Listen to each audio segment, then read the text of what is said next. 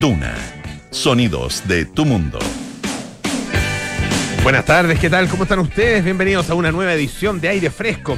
Aquí en Radio Duna en este día jueves 25 de noviembre. Estamos como siempre en el 89.7 en Santiago, 104.1 en Valparaíso, 90.1 en Concepción, 99.7 en Puerto Montt. Además nos pueden escuchar en el canal 665 de BTR y también utilizando nuestra aplicación Radio Duna. Lo mismo que eh, entrando a duna.cl, ahí pueden encontrar absolutamente todo lo que tenemos para ofrecerles. Además estamos en, eh, tenemos nuestros podcasts, por, supuesto, que están además en Apple Podcasts, Spotify y las principales plataformas de podcast. Hoy es jueves y todos los jueves estamos aquí en el programa con eh, Paula Frederick para conversar acerca de cine, de series, de todo lo que hay disponible ahí en las distintas plataformas. Y también vamos a conversar eh, acerca de un interesante libro. Es un libro de, crónicas eh, sobre la migración, sobre migrantes, específicamente crónicas de migrantes en Chile. Nosotros no estamos acá. Así se llama este libro de Jorge Rojas, que es eh, periodista, era coautor de otros libros de, por ejemplo, Empresarios Zombies, la mayor ilusión tributaria de la, de la chilena. Eh, también participó como co-investigador en una serie documental de televisión que se llama Libre. Fue periodista de Diario de Clinic ah, y también trabaja, en la, trabaja actualmente en la revista Sábado de El Mercurio. Y mm, este libro recoge, bueno, su, su investigación eh, su, sus conversaciones con eh, distintos migrantes que encontró en diferentes puntos, particularmente del norte de nuestro país. ¿eh? Personas que vienen de distintos lugares y que, por supuesto, tienen experiencias durísimas y nos ayuda a entender mejor el fenómeno, las razones por las cuales está llegando tanta gente todavía a Chile, las razones por las cuales salen de su país y en qué condiciones lo hacen. Así que Vamos a hablar entonces acerca de este libro Nosotros no estamos acá. Y partimos con la actualidad, la campaña presidencial a que eh, no va a parar obviamente hasta el día 19 de diciembre y no va a parar ni un segundo por lo que estamos viendo. ¿Cómo estás, José? Bien, ¿y tú? Bien, gracias. Oye, sí, partió tempranito esta contienda presidencial esta mañana, la, la campaña, diría yo, con Isquia Siches la presidenta sí, del pues. Colmet, del Colegio Súper Médico. temprano, antes de las 8 de la mañana, sí. sí. Muy tempranera ella. No hay eh, tiempo que perder. No hay tiempo que perder, eso mismo. Eh, ella leyó una carta abierta donde ella anuncia que deja la presidencia del gremio, eh, que ganó hace poquito renovarse, digamos, otra administración para contribuir y sumarse a la campaña de Gabriel Boric. Y dice ella que eh, no descarta asumir como en un cargo, digamos, de llegar a la moneda le preguntaron, porque claro, todo, apunta que ella podría ser eventual ministra de salud, por ejemplo, etcétera. Ella hace una carta abierta donde eh, hace una, un, una trayectoria, un, resumen de su trayectoria y dice, el país enfrenta un reto crucial al futuro, es un momento histórico y estamos llamados a dialogar y en lo personal estoy convencida que quiero colaborar en este camino, dice ella, dándole ahí un, abrazo gigante a, a Gabriel Boric, diciendo que es tomar una nueva avenida y contribuir para que el proyecto por Boric, por Boric sea ciudadano. A eso se suma eh, que ratito después, digamos, yo te diría una hora después, en la antesala de la llegada de la expresidenta Michelle Bachelet, que está como anunciada como con mucho misterio, nadie sí. sabe qué fecha. No tiene fecha, no, eso te iba a preguntar, no tiene fecha todavía. No tiene ¿no? fechas, como que como decíamos ayer, porque ella va a llegar del Olimpo en algún minuto.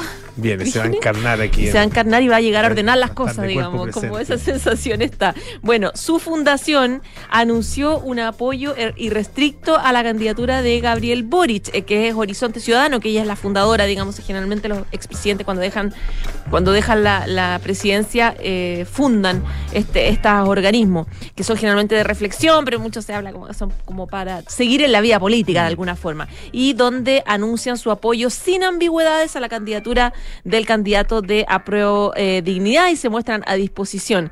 En paralelo, y quiero contártelo un poco como como la forma en la que la izquierda, la centroizquierda tradicional está hablando. Ayer lo hizo Ricardo Lagos anunciando su apoyo a Boric, la expresidenta Michelle Bachelet, eh, Escalona, o sea, uno dice, Sí, eh, Camilo Escalona, sí. pues. expresidente del Partido Socialista, un histórico concertacionista. Lo vi en una Eh, entrevista en el diario El País también a, a Camilo Escalona. Sí, y ha dado varias entrevistas, ahora dio una a, espérate, ¿qué medio fue? A Emol, donde él dice que critica mucho al Partido Comunista.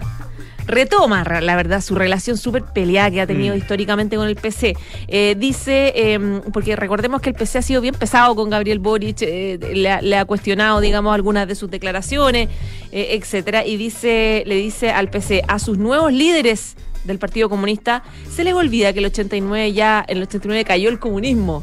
Un poco ninguneando un poco es- esta, esta actitud del Partido Comunista de cuestionar al candidato. Entonces hay como una especie de es como que los papás de la, de la concertación se, se despertaron todos y están diciendo ya pues, ordénense, ordénense frente a esta figura y tratemos de conformar un gobierno de centro izquierda. Que ahora, evidentemente, Boric valora, digamos, porque Sí. Boric hace dos meses, o sea, eh, es es bien curioso que Ricardo Lago, lo decíamos ayer, que representa el odio más profundo de, el- de la gente del Frente Amplio por el tema del CAE, los estudiantes, la- las deudas históricas, etcétera, etcétera. Ahora están todos en silencio y agradeciendo estos apoyos de los históricos que ellos mismos han criticado durante muchos años, digamos.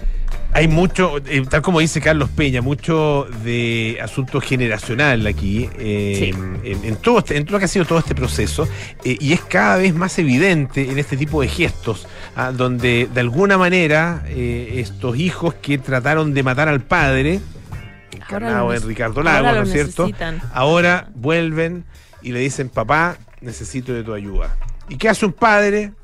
Ah, Más allá de lo que haya hecho el hijo, ¿qué hace un padre? Le ayuda. Ayudan, reclama, pero ayuda. Reacciona, claro. Le dice, bueno, yo le dije, ahora viene con esto, pero usted sabe que cuenta conmigo. Ah, ese es el mensaje, ese es el mensaje final. Y es lo que ha estado diciendo eh, gente como Ricardo Lagos, Claro. como, como eh, uno espera, no sé si se va a producir o no de una manera explícita, eh, Michelle Bachelet.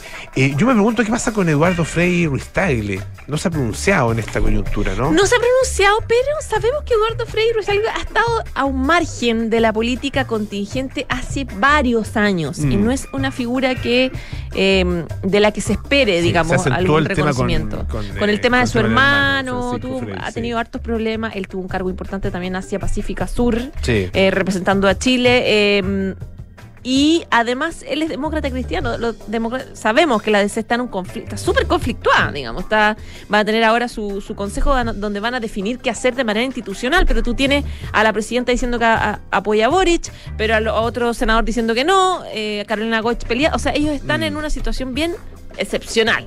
Además que acá se da el, el fenómeno de la, de la de la frazada corta, digamos. ¿ah? Porque por taparse la parte superior ¿ah? y arroparse con eh, la exconcertación, bueno, pueden destapar la parte inferior, las patitas, se le pueden destapar y eh, no es que estén en las patitas, digamos, pero es solamente para que se entienda la figura y dejar descubierto el frente más de izquierda ¿ah? Claro. del, del conglomerado eh, de Aprodignidad. Entonces, eh, claro, uno dice, bueno, Eduardo Frei sería una, una suma importante porque eh, es, eh, obviamente, e- expresidente, una figura eh, eh, tremendamente relevante en la, en la historia reciente, y, pero claro, ¿qué pasaría con, eh, no sé, por el Partido Comunista o, lo- o lo- o lo- o los sectores más de izquierda del propio Frente Amplio? No sé si estarían tan contentos con tener a, a Eduardo Frei Claro. entregándole su apoyo. No sé, pues, pero ahora, o sea, no lo sé, porque Es que es el momento de sumar, sin es duda, momento de sumar, claro. pero hay ciertas sumas que restan. Y, y la izquierda está hay ciertas sumas que Está pueden, en no- no, digo silencio que resten, que pueden eventualmente para la visión de algunos restar. No, claro, el, o sea, el, el fenómeno ALF se está dando. Ah, tú lo mencionabas, me parece, el otro día, ¿no es cierto? Sí, está totalmente dándose. O sea, Claro. es, O sea, aparecieron los vecinos acá y ya ALF. Al, entrate, Ah, que es el. Partido Comunista o la izquierda. no, Voy a- ¿Te no, enojaste no, no, te preocupes, no te preocupes. Ya. Oye, eh, Espérate, y, y, y por bueno, el lado, termina no, la idea. es que, no, no, es que estaba pensando por el, porque esto se da, eh, de alguna manera hay muchos que se han tenido que tragar sus palabras. Sí. Ah, eh, y ese, ese, este es el momento ah, de, de, de, ah, de tragarse sapo.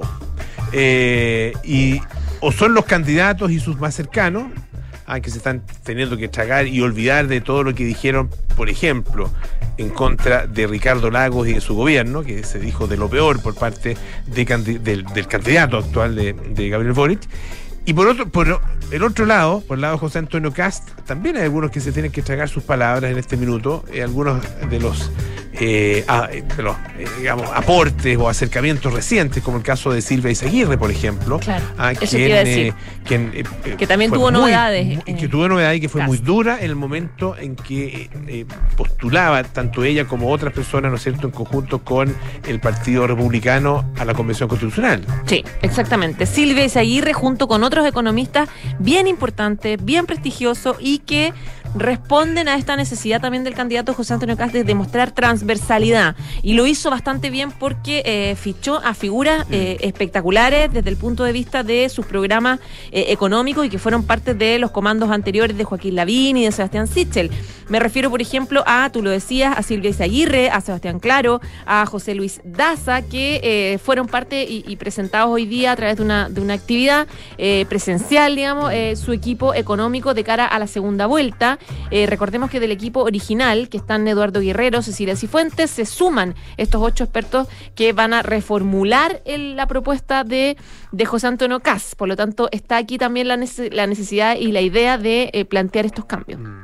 Claro, una, una propuesta económica que, de acuerdo con la visión de, de gente de ese mismo lado, digamos, eh, necesitaba, necesitaba cambios, claro. Cambios muy, muy importantes, muy fundamentales. Sí, además eh, eh, a esta hora se está empezando a juntar José Antonio Cas con gente, representantes de Chile Vamos, de todos los partidos, las bancadas, para empezar a trabajar juntos, digamos, coordinados en el comando de cara a lo poquito que queda. Ya, pues de París se, ha sabido algo más o no?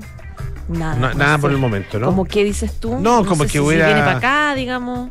¿Para qué? No, necesita, ya, ya no lo hizo. No, ya, no lo hizo. el tercer lugar sin venir. Ya no lo hizo.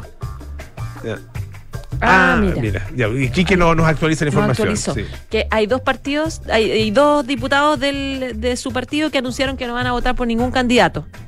Por ninguno. Ninguno de los dos candidatos, ni, ni, ni José Antonio Cas ni Gabriel Boric. O sea, no van a votar. Claro. O a lo mejor van a ir a votar eh, y, y votan en blanco o nulo.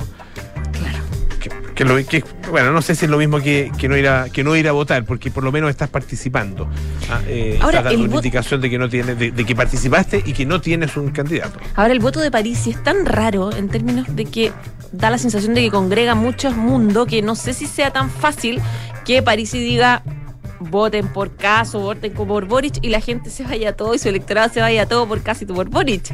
Como que no, no sé si está tan alineado porque recién como estamos tratando de entender por qué este candidato sacó un tercer lugar estando tan lejos. Es verdad, ya pues.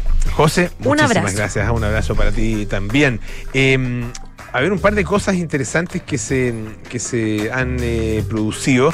Eh, uno tiene que ver con una, un fenómeno em, que es generado por el cambio climático, particularmente por el aumento de la temperatura de los océanos y la, y la mayor acidificación también de los océanos y que ha afectado ya a partir de fines de los años 90 de una manera muy, eh, muy notoria, muy ostensible a la gran barrera de coral, ah, ubicado ahí frente a las costas australianas. Em, bueno, Em, a estas alturas, que es un porcentaje muy bajo, se habla incluso de un 2% de la gran barrera de coral que sigue que permanece, digamos, sin estar afectada, sin haberse visto afectada por el blanqueo ah, que se ha producido en eh, justamente estos corales. Ah estos, eh, estos eh, especies, esta especie, digamos, y que bueno, que son además eh, muy, muy, em, em, tienen muchísimas expresiones distintas. ¿ah? Son, son seres vivos en definitiva y se reproducen y, tienen una mm, importancia bastante significativa en relación con la, son el hábitat, digamos, de muchas especies, tanto vegetales como animales, muchos peces, muchos eh, bueno, todo tipo de, crustáceos, ¿no es cierto?, que están, que viven ahí en la, en la gran barrera de coral y que por lo tanto su blanqueamiento, que es el proceso, que en realidad no es que se, no es que se pongan blancos, se ponen grises. ¿ah? se ponen grises, los corales mueren eh, y afecta, por, supuesto, eh, todo el entorno y todo ese hábitat. Y la gran pregunta ha sido, bueno, ¿puede haber de alguna manera algún tipo de eh, renacimiento, ah, em, de, de regeneración en esa zona? Esa es una de las preguntas. Bueno, lo interesante es que eh, se produjo en esto, se ha, estado produciendo en estos últimos días, particularmente el día martes pasado, eh, el, eh, un proceso de eh, desove, justamente ahí en la gran barrera de coral. Eh, y en este proceso es- los corales ah, liberan simultáneamente esperma y huevos. Ah, eh, y claro, y esto genera eh, una especie de explosión ah, de color, eh, y es, finalmente una explosión eh, de vida. Em, de acuerdo con la visión de los científicos, esta es una señal positiva de que el arrecife efectivamente es capaz de regenerarse a pesar de las, em, amenazas ecológicas. Dice el biólogo marino australiano eh, Gabriel Phillips, dice que nada hace más feliz a la gente que la vida nueva y el desove del coral es la mayor prueba de ello. Ah, eh, dice que él, asistió en primera fila a este proceso, eh, lo pudo observar ahí en primera fila, eh, porque su equipo de, son biólogos marinos, eh, buceadores, estudiantes, fotógrafos, eh, se sumergieron en el fondo del océano ah, para captar estas imágenes. Eh, ellos pertenecen a una plataforma que se llama Reef Teach. Ah, y que reúne y comparte información acerca de la gran barrera de coral a través de su trabajo de investigación y educación. Y van a viajar en los próximos días a otros lugares del arrecife. Esto que estuvieron observando tuvo lugar en, eh, la, costa de Cairns, en eh, Queensland, eh, allá en Australia. Las imágenes, que esto también es interesante, permiten a los científicos controlar la cosecha de coral de cada año y vigilar la salud general de la Gran Barrera.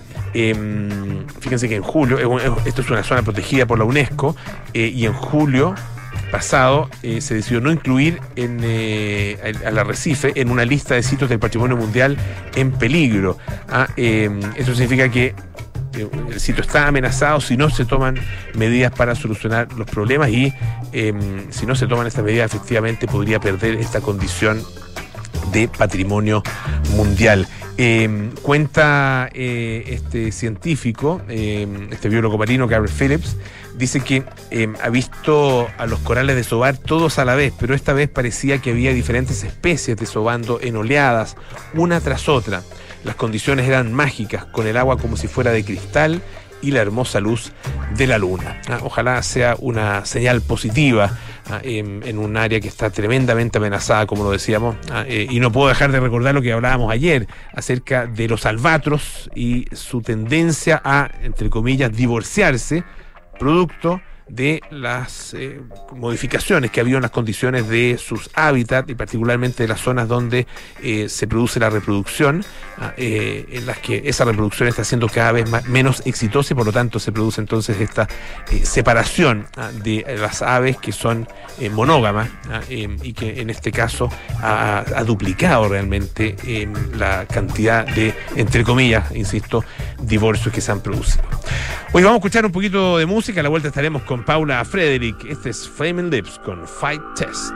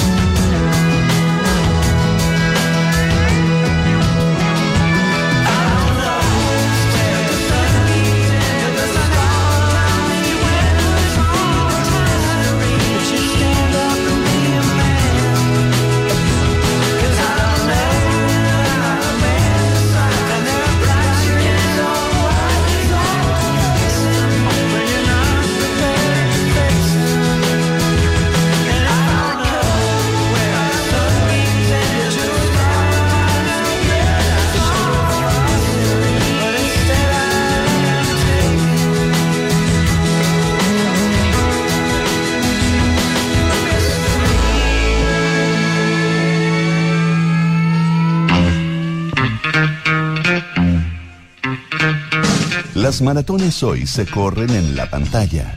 En aire fresco, Paula Frederick nos prepara para un fin de semana lleno de películas y series. Bueno, ahí sí.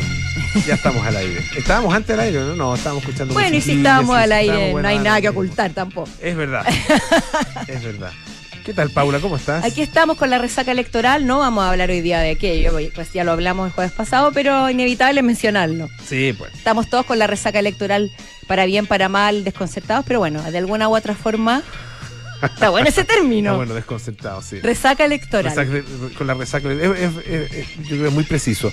Oye, pero bueno, no sé si la gente. eh, eh, claro, en estos momentos en que la política eh, invade con tanta fuerza la, la vida eh, pública y también la vida privada, puede ser un poquito más difícil concentrarse en, eh, en ver, no sé, películas, series, pero es buena manera también de distraerse, porque, Claro, porque no todo va a ser política. Yo creo que al final lo, lo que, lo obviamente lo más visto son los memes, los videos, los TikTok de los candidatos y sería así la, la- la producción audiovisual ha aumentado considerablemente en ese Oye, sentido sí, pues. y están todos mirando todo el día ese tipo de cosas Es verdad. y distrae mucho y pasa el tiempo, pero ¿Qué para manera, retom- qué manera de perder tiempo viendo sí, viendo locura. tonteras.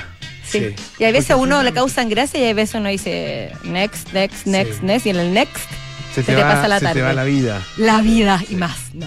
Pero hablando de lo que tú dices, eh, de, de la vida, que es que, que la, la realidad se te mete en la vida privada, nada mejor que un drama realista, clásico, maravilloso para, poder- para, para cambiar el tema. Mm. Pero que tampoco se aleja mucho de la realidad, solo que es otra arista. Tú me diste una tarea y yo la cumplí a cabalidad. Ah, pero excelente. Porque además yo había visto solamente el primer capítulo de Escenas de un matrimonio, Scenes of a Marriage, que actualmente está en HBO Max, el director Hagai Levy.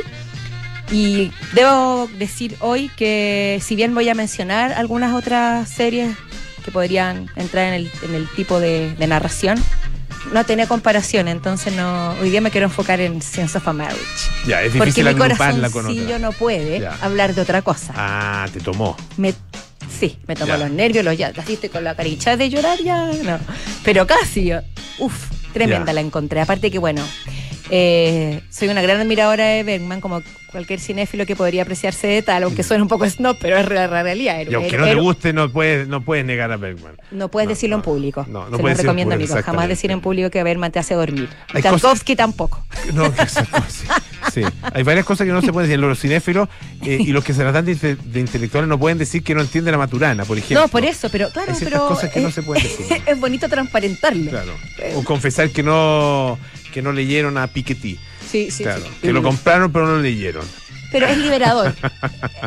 es liberador decirlo también. Sí. Pero bueno, pero en mi caso, no como otros, como otros casos, en este caso particular amo Bergman. Y eh, Historias de un matrimonio es un remake eh, hecho, por, hecho el 2021, estrenado fuera de concurso en Cannes, protagonizado por Jessica Chastain, la maravillosa pelirroja, y por el Qué actriz, guapísimo ¿eh? y actorazo Oscar Isaac. Ah. una dupla de miedo, Sí, una química impresionante, incendiaria, por no decirlo. Que, que ahí, ahí ya hay una genialidad en el, en el puro casting. El casting, el casting ahí está la, yo también. yo- a ellos dos, que, que son, son, no sé, puede- puede ser una tontera en realidad, pero, pero es una dupla improbable. Ah, Pero una pareja improbable, es una pero pareja absolutamente improbable. Yo también lo pensé, pero un- es una cosa física. Y además, en un- 10 años atrás estuvieron juntos en una película. No me no recuerdo el nombre ahora, te lo voy a llevar para la próxima. Pero ya habían sido matrimonio. Ah, mira. Pero eso poca gente lo sabe porque fue una película men- más desconocida. Bueno, y este es un remake de, de una miniserie que realizó Bergman en el año 1973 y que se pasó por la televisión sueca. Escenas de la vida conyugal. Escenas de la vida conyugal. Claro, primero en el 73 se hizo la serie Escenas de la vida conyugal y en el 74 se hizo la película, La película, que fue la versión adaptada al cine. Perfecto. Y esta serie en su momento, protagonizada por Liv Ullman, la, la musa inconfundible de, de Bergman, de Ingmar Bergman, se grabó en la isla sueca de Fardo, si no me equivoco el nombre. Y en su momento fue una revolución eh, muy tremenda porque se, se metió de lleno al tema del matrimonio, pero no solo eso, sino que de la infidelidad, del aborto, la monogamia, los roles de género. Y de hecho, el penúltimo capítulo lo vio la mitad de Suecia. O sea, Ah, las estadísticas se fueron a las nubes en la televisión.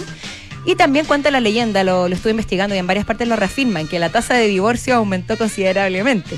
en Suecia. Porque, ahora, contemos lo básico. Esto es, eh, escenas de la vida conyugal, o hoy en la versión de Levi, eh, Scenes of a Marriage.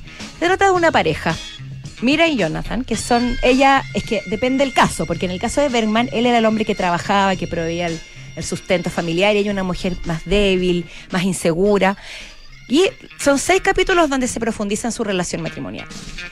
Con altos y bajos, con todo lo que conlleva, y teniendo como tercera protagonista la casa, porque el lenguaje arquitectónico de diseño visual de la casa y cómo se va, cómo va mutando el Mm. espacio físico, mientras los personajes mutan, no solo en ellos mismos, sino que su relación es maravilloso. Y todo esto lo retoma Hagai Levy, que es el mismo direc- eh, director, entre otras cosas, de The Affair, otra serie muy notable que habla sobre la pareja, que también la recomiendo mucho, The Affair, que está en Netflix. Eh, lo que hace es invertir los roles. Y ahora Jessica Chastain es la, es la proveedora, es la que prioriza el, trabajo, es la que empieza a tambalear y a dudar de su relación. Eso ya lo vemos desde el primer capítulo. Son cinco capítulos a diferencia de los seis de Bergman. Y otra cosa que es muy interesante que plantea la serie de Levi, la miniserie, es que eh, instala desde un inicio el, el matrimonio como un objeto de estudio. ¿Por qué? Porque siempre muestra mu- el mundo diegético, como es un término que ya habíamos hablado desde de hace Ya, mucho ya, ya, pero ya se me olvidó, pues. que Ya se me es el mundo extra a lo, a lo cinematográfico. Perfecto. Como cuando aparece el reloj en eh, Moisés que divide los mares. Ya. Ese tipo de cosas que te muestran que hay un mundo afuera. Ujú. Y em- entonces la cámara sigue a los, a los personajes que entran a esta casa, que se ven los tramoyas, la gente de continuidad, las cámaras, la, la- la actriz to- toma café, la maquillan, action, claqueta y empieza. Entonces te, siempre te dejan en evidencia que es cine, que es análisis, que es observación, que es casi una teoría. Y siempre con esa, siempre involucrándote al máximo por las actuaciones y lo- el nivel de los diálogos, pero al mismo tiempo manteniendo la distancia. Entonces hay algo ahí muy mágico, siento yo, que, que cautiva. Sí. No sé qué tú qué, qué opinión No, tienes. estoy o- absolutamente de acuerdo. Ay, menos Sí, mal. Sí, no, absolutamente de acuerdo. Es que eh, es, es- A ver, tiene mucho de la. logra eh, a través de, de los diálogos y de las actuaciones, logra un, un retrato tan certero de Sí. la vida conyugal. ah, de- porque los problemas de, de un- de una pareja pueden ser distintos. Sí, Algunos claro, tendrán claro. problemas, no sé, producto de temas económicos, otros de los hijos, otros de infidelidades, otros de cualquier situación, cualquier circunstancia, la familia, ah, eh, la sexualidad, cualquier cosa. Pero finalmente la manera de enfrentarlos, de, la- de- de conversar acerca de ellos, de, de mirar, de, de observar la propia relación, eh, yo creo que tiende a, a ser más o menos parecida, con, Sí. una, con una dificultad tremenda. Con, un- Eh, con una cosa y con- inconclusa, con, una cosa que nunca claro. termina, que nunca hay un cierre del todo, que nunca hay un alivio, Exacto. que siempre es como una inquietud. Porque el involucramiento es, es, es absoluto. Claro, ¿Cómo, mira, sí. miras con, con objetividad, cómo miras con, con claridad eh, eh, algo de lo cual eres actor fundamental, de lo que eres, de algo de lo que eres protagonista? Es, es imposible, porque tus emociones están completamente involucradas. Y eso es lo que pasa también con, eh, Pasa con, con esta pareja. con- que en esta pareja que además tam- también hay mucho silencio incómodo, no hay casi cortes en los diálogos, hay como una exacerbación del diálogo muy brutal. Mm. Y yo siento también que está muy interesante el tema de la fluctuación de, de roles de género. Porque, porque a veces es como que siento que hay un tema como de destiempo, de discordia entre ellos, más allá de que se acabe el amor o que ya no haya interés. Cuando a, veces él está en un lugar, después ella está en otro, y hay como una cosa simbiótica, pero al mismo tiempo como un desencuentro constante que parece que fuera infinito y, es, agotador y uno, se, y uno se realmente se dice cuándo va, va a haber un poco de paz y de tranquilidad. A mí lo único que me pasó, eso sí, eh, es que, como me acordé de Felipe Abello, ah, cuando, cuando decía que, que no tomaba Uber porque hablan mucho los, los choferes Claro. de Uber. Acá me, me queda esa sensación, que hablan mucho. Por Dios que hablan. Sí. No, y ella sobre todo a veces, a mí personalmente me... me- sí. Porque, bueno. ¿Será eh, así? Bueno, yo creo que hay parejas que hablan tan- Puede ser, puede ser que hay parejas que hablan así. Yo la, la- la- lo que conozco más de cerca, Bueno, hay ya mucho más, mucho más de eso que tú decías, silencios incómodos. Sí, Sí. claro, porque hay veces en que no- no- uno no sabe qué decir. Pero, pero sabes O, que o sabe que quisiera decir, pero no lo dice por una serie de razones. de ra- de razones Claro, infinitas. es absolutamente. Claro, es mareadora, pero bueno, para terminar el, el rol de la, de la, es- es- es muy- de la casa me parece serie. extraordinario. Sí. La música, la calma y bueno, sobre todo entre ellos, que Jessica Chastain para, para cerrar dijo que una, la única razón por la que se había metido al proyecto de lleno es porque estaba Oscar Isaac, porque ellos ya eran amigos hace muchos años. Mm. Y se- esa complicidad se ve más allá de, de la pantalla. Y eso hace- claramente ayuda muchísimo. Así que Ya, se pues. la recomiendo. HBO Max, Science of a Marriage. Muchas gracias, Paula. Gracias a ti, Pablo. muy bien. Oye, varias cosas importantes que recordarles. Eh, vive de la mejor manera frente al mar. Inmobiliaria Fundamenta te presenta su espectacular proyecto Eco Miramar. Compra ahora con entrega inmediata y disfruta con sus increíbles vistas en Reñaca. Conoce más en fundamenta.cl. La Universidad San Sebastián acreditó internacionalmente siete carreras del área de la salud con la agencia alemana ACAS que certifica el cumplimiento de los más exigentes estándares europeos. Universidad San Sebastián, una gran universidad que avanza y crece. Para evitar contagios, te cuidas en todos lados, pero ¿quién cuida el aire que respiras? AirLife lleva más de 25 años sanitizando el aire de espacios públicos, oficinas y autos en más de 15 países. Cuidémonos con AirLife. Visita airlife.com. Una pausa, volvemos con más aire fresco. Esto es Radio Duna. Para evitar contagios, te cuidas en la oficina, en el banco, en la calle, en el supermercado, en el metro, con tus amigos, con tu familia, en el restaurante, en el mall, en el cine, en la plaza, en la clínica, en todos lados. Pero ¿quién te cuida a ti? AirLife lleva más de 25 años sanitizando el aire de espacios públicos, oficinas y autos, eliminando hasta un 99,99% de virus, hongos y bacterias, cuidando tu salud y la de tu familia en más de 15 países. Sigamos cuidándonos. AirLife, aire puro. Conoce más en airlife.com. Está naciendo una nueva generación. Somos miles de jóvenes que deseamos vivir en un país mejor, más justo. Todos los días, a lo largo de nuestro país, los egresados de la Universidad San Sebastián damos testimonio de los principios y valores que nos invitan a ser profesionales confiables. Buenas personas, nuestras heroínas y héroes del siglo XXI cumplen con su deber aún en la mayor adversidad, mirando el futuro con fe y confianza. Nuestra misión es siempre educar en la razón y en la virtud. En Inmobiliaria Fundamenta creemos que la mejor manera de vivir es frente al mar. Ven y conoce Eco Miramar, un proyecto ubicado en el conocido sector de Reñaca, con espacios únicos, creados por Enrique Concha. Disfruta del sol todo el día en su espectacular piscina con vista al mar, quinchos panorámicos, spa y piscina temperada. Compra ahora con entrega inmediata. Conoce más de nuestros proyectos en fundamenta.cl. Inmobiliaria Fundamenta. Tu felicidad, nuestro compromiso. Este fin de año, lo excepcional no pasa el 31 de diciembre, pasa el 30. Porque el 30 de diciembre vuelve a abrir el Hotel Termas Chillán. Desde el 30 de diciembre, vuelve a disfrutar de manera segura del destino perfecto para reconectarte en familia con la montaña, la naturaleza, el deporte y el relajo. Consulta por programas flexibles en termaschillán.cl o escríbenos a reservas arroba termaschillán.cl. Soy Focus presenta ¿Para qué invertir? Para viajar, para estudiar, Para ahorrar, para un hogar, para salir, para jubilar, para lucir, para gozar, para soñar, para vivir y más.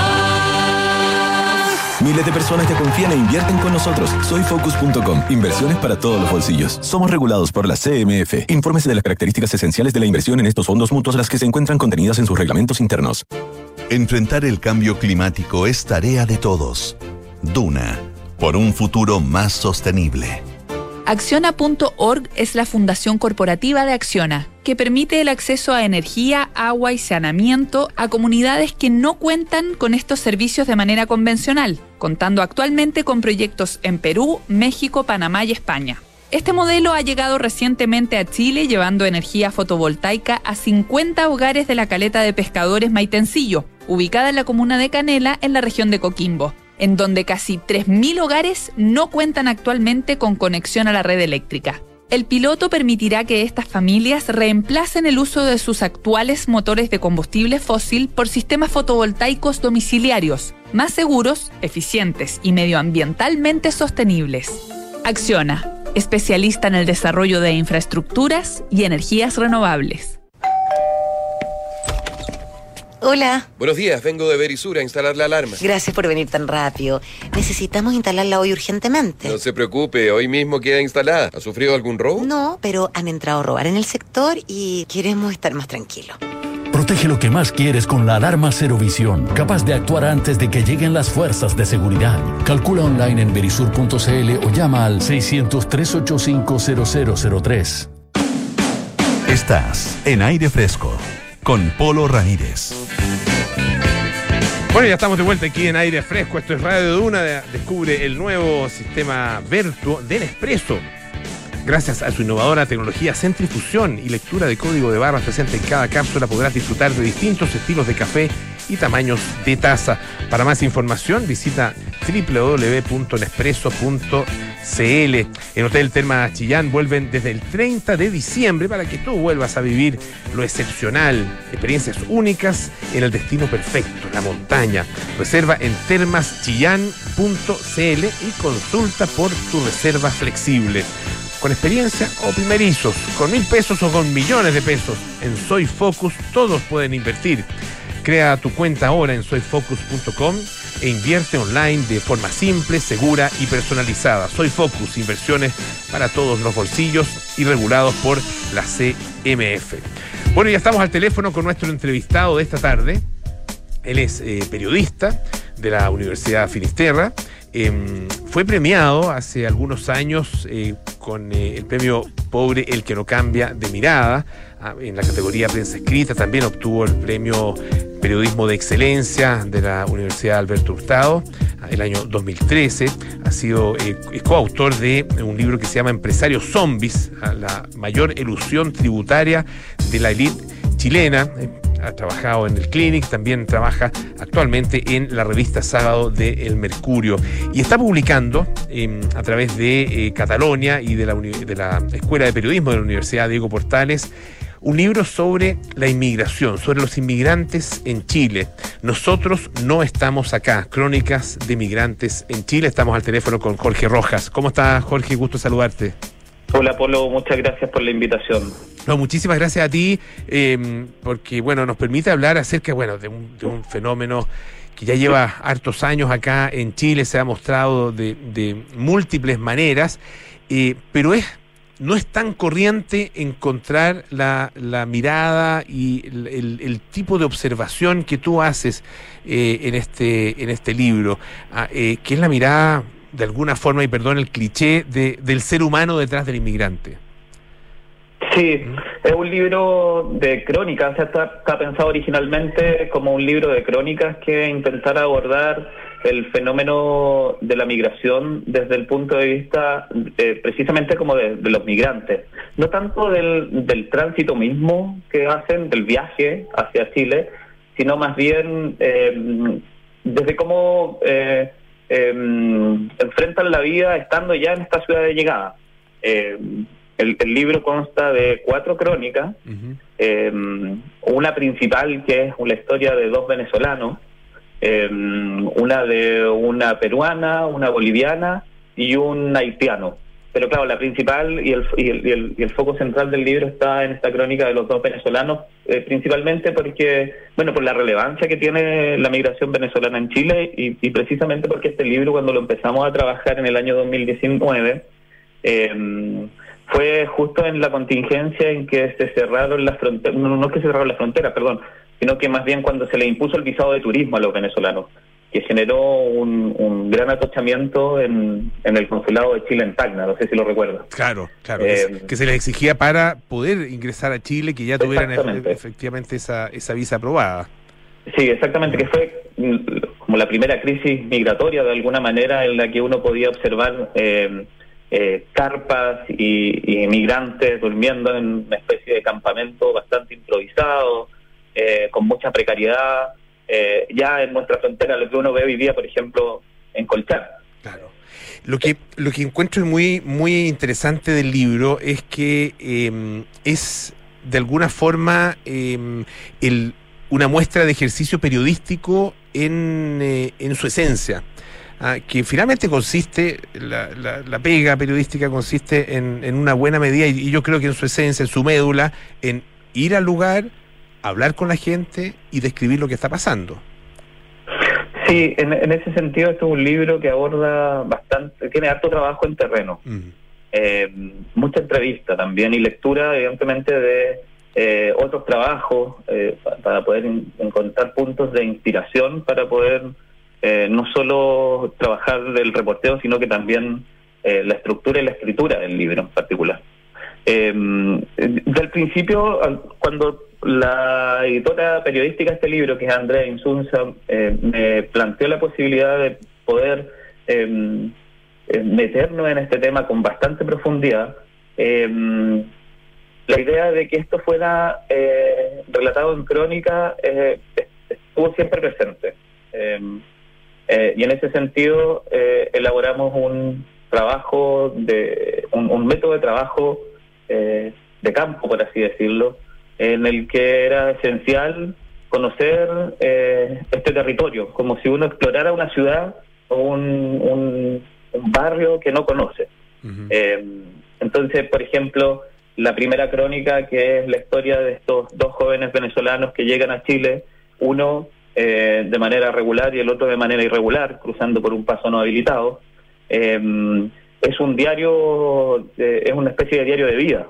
Eh, entonces, el relato parte con la salida de uno de, de- estos jóvenes, que es Alexander, eh, desde los valles del Tuy, en Venezuela.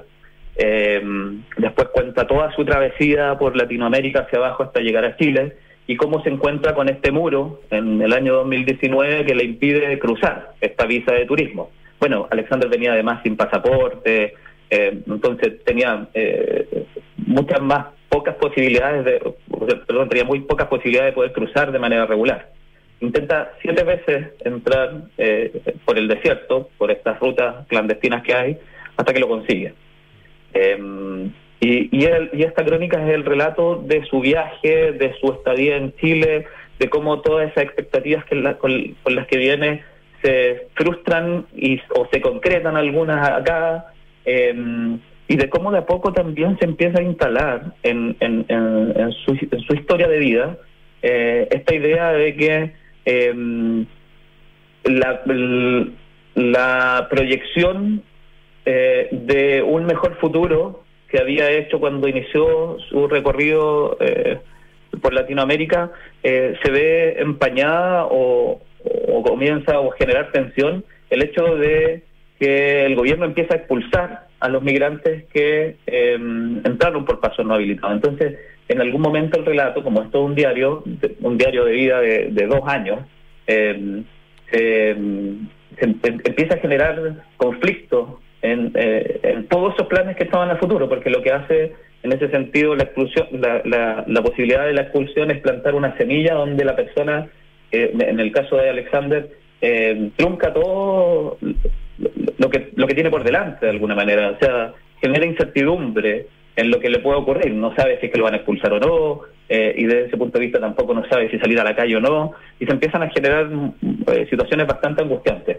Eh, y, y en la crónica, como te decía, de, este es un diario, un formato diario en el que en el que el lector puede encontrar tres voces distintas. Eh, por un lado es la voz de ellos, cuando yo los entrevisto y cuentan su historia. Por otro lado es la voz mía, tratando de explorar todos esos puntos como interesantes que para el lector pudieran representar desde el punto de vista de cómo se organiza la vida, desde cómo un migrante puede obtener un crédito, desde cómo se postula, desde cómo se arrienda una vivienda, desde cómo se busca un trabajo. Eh, y un tercer elemento que yo lo encuentro que, de alguna manera eh, eh, le agrega un matiz eh, eh, súper profundo porque finalmente eh, eh, quienes hablan son ellos en, eh, perdón, quienes hablan son sus cabezas, en verdad, que es, eh, yo me conseguí los mensajes de texto que se enviaban cuando venían en tránsito. Eh, y ahí hay un relato que es eh, muy puro, por así decirlo, en el sentido de que son ellos expresando todas sus emociones y frustraciones de, al- de- en, en- en el momento en el que uno de ellos se encuentra cruzando hacia Chile. Eh, entonces un relato casi como como si esto fuera minuto a minuto, de alguna manera. Claro, y, y- y Eh, muy, y muy desde lo, desde lo verdadero eh, y de lo personal. Claro, o sea, ahí hay, es un relato cargado de emociones, con, con, con frases que yo lo encuentro así bien sublimes en cómo ellos las relatan, cómo, cómo es el momento en el que se enfrentan a la partida, eh, cómo el momento en el que se enfrentan a la frustración de no poder cruzar, que son detenidos, que son devueltos, eh, o a la alegría de poder, de haber ingresado, el reencuentro. Entonces, eh, claro, como decía esto al inicio, aborda esto desde un punto de vista, por así decirlo, bien humano. Eh, ahora yo siento que eh, el, el aporte que este libro hace eh, tiene que ver con los matices que pone en la discusión eh, el, tema sobre el tema de la migración. Eh, eh, y desde ese punto de vista ayuda a, que el lector se forme una idea un poco mucho más real de lo que significa para un migrante venir a Chile. Estamos conversando, les recuerdo, con el periodista Jorge Rojas, autor de Nosotros no estamos acá, Crónicas de Migrantes en Chile. Y un, un, eh, algo que se dice siempre es, eh, bueno, si vienen a Chile es porque en su país, o sea, vienen a Chile y, y, y sobreviven en las condiciones en las que sobreviven acá, eh, eso significa que en su país esas condiciones eran aún peores. Ah, Eso, claro, es como eh, más o menos de sentido común, es una obviedad, ah, pero, pero ¿cuál es, de acuerdo con la, la conversación y con el conocimiento que tú tuviste con, con esta persona, eh, su, su objetivo y su real ambición al llegar a, al llegar a nuestro país? ¿Con qué esperan encontrarse y qué esperan conseguir en lo concreto?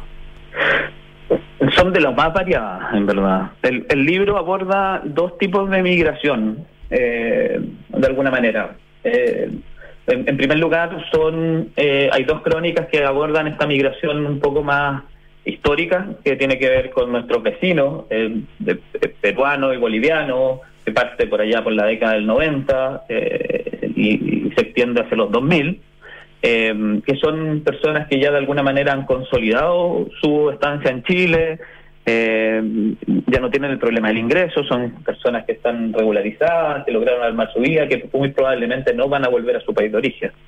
Eh, y por otro lado están estos otros dos relatos, que es el del haitiano y el de esta pareja de, venezolanos que de alguna manera dan cuenta de, esta migración reciente, eh, que han sido ole- oleadas eh, de migrantes súper complejas porque son muy masivas eh, y de manera explosiva, eh, primero con, con- los haitianos y después con los venezolanos, eh, y, y que de alguna manera eh, empiezan a generar tensiones en eh, los lugares donde se van asentando. Eh, uno lo ve hoy día mucho más eh, eh, gráficamente en lo que pasa en Colchane, por ejemplo. Eh, cuando yo comencé a reportear este libro, como te lo comentaba, la atención estaba puesta en, en- en el consulado de Tacna. Eh, pero, pero los barrios hace mucho tiempo que, que ya se enfrentaban a este tipo de tensiones. Estoy pensando en Arica, en, en, en Iquique, eh, acá mismo en Santiago, en Estación Central, en Independencia, eh, donde eh, lo que ocurría es que eh, un gran número de migrantes llegaba a vivir a un lugar eh, y, y, y- y lo que ocurría ahí era que eh, eh, em- empezaba una tensión con los residentes históricos chilenos de, de ese lugar, porque primero por, por la densidad poblacional que significa eh, su llegada. Eh, son barrios que ya son hacinados y que por lo tanto son eh, sobrepoblados, sobrepoblados con, esta, con, la migración. Pero también eh, ocurría que eh, como los servicios ya eran precarios, los servicios públicos, o sea, como las horas del consultorio ya son escasas eh, y los cupos del jardín también, eh, la llegada de migrantes provocó más tensión en esos habitantes, eh, por así decirlo, históricos. Eh, entonces, todas esas eh, eh, aspiraciones con las que los migrantes vienen están eh, expresadas en, en este libro como eh, un, un- una especie de día a día en que tienen que sobrellevar no solo la vida normal, sino que también lidiar con todo este entorno, que, que- que a veces se torna bastante complejo. Eh, a- eh, aparece mucha xenofobia. Eh, eh, tan- al punto de que la historia, por ejemplo, del haitiano es sobre una persona que es apuñalada en el terminal pesquero por un chileno que le dice que le viene a quitar la, pega. Eh, y- pero pese a eso, las expectativas muchas veces con las que vienen se cumplen, eh, que, que parecieran ser bastante básicas, que es encontrar un trabajo y tener un futuro distinto del cual, eh, el cual del que dejaron atrás, en ese sentido. Eh, en el caso de los venezolanos son dos jóvenes, entonces vienen con toda esta expectativa de poder trabajar. Eh, y, y lo cumplen, pero pero ahí uno empieza a darse cuenta de lo precario que resulta ser el trabajo de la migración. Eh, a veces sin contrato, eh, a veces eh, explotados en términos de horario, trabajan de 8 de la mañana a 8 de la tarde, eh, con dos empleos eh, y con múltiples dificultades para llevar la vida eh, adelante, problemas para arrendar, eh, imposibilidad de tener crédito, eh, en fin.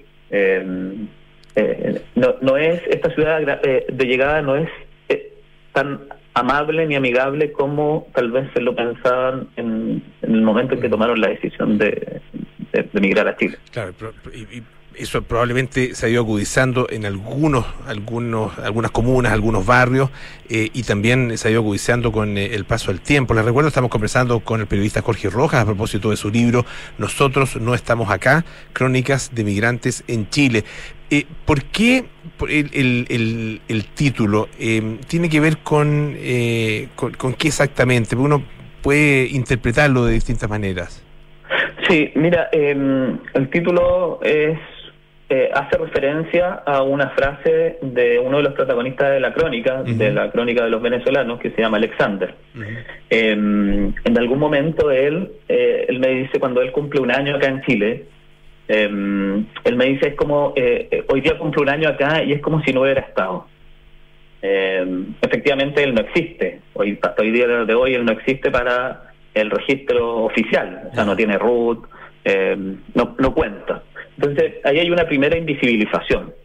Pero resulta que al momento de desplegar estas cuatro historias sobre la mesa, cuando ya estaban cerradas traba- el proceso de reporteo y escritura, eh, esta es una lectura que hizo Javier Ortega, que es uno de los editores periodísticos del libro, eh, que se da cuenta de alguna manera que en todas las historias hay eh, un eh, grado de invisibilización, eh, como si esto fuera una música incidental, como si además de las vidas que contamos, estamos contando la historia de personas que no existen, de alguna manera.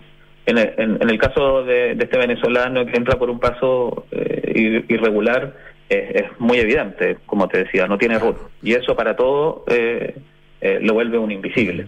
Pero, por ejemplo, en el caso de, de Digna, que es eh, una asesora del hogar peruana que llegó a Chile en el año 2005, eh, su invisibilidad está puesta en ese periodo en el que ella llega a Chile y empieza a trabajar en casas eh, particulares y, y, y de alguna manera no existe para, para sus jefes, eh, aunque ellos le digan que es como de la familia.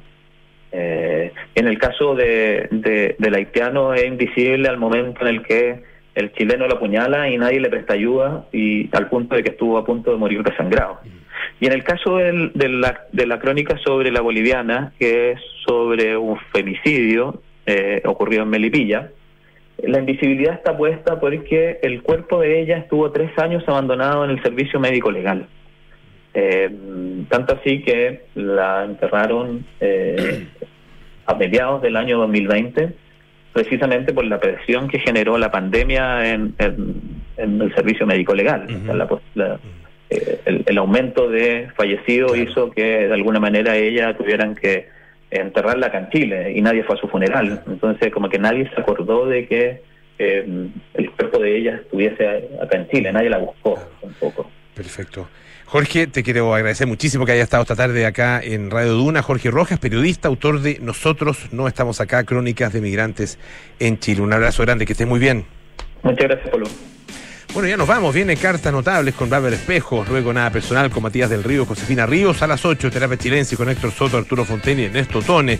20-30 horas, Sintonía Crónica Discografía con Bárbara Espejo y Rodrigo Santa María. Y nosotros nos juntamos mañana a las 6 de la tarde para más aire fresco. Chao.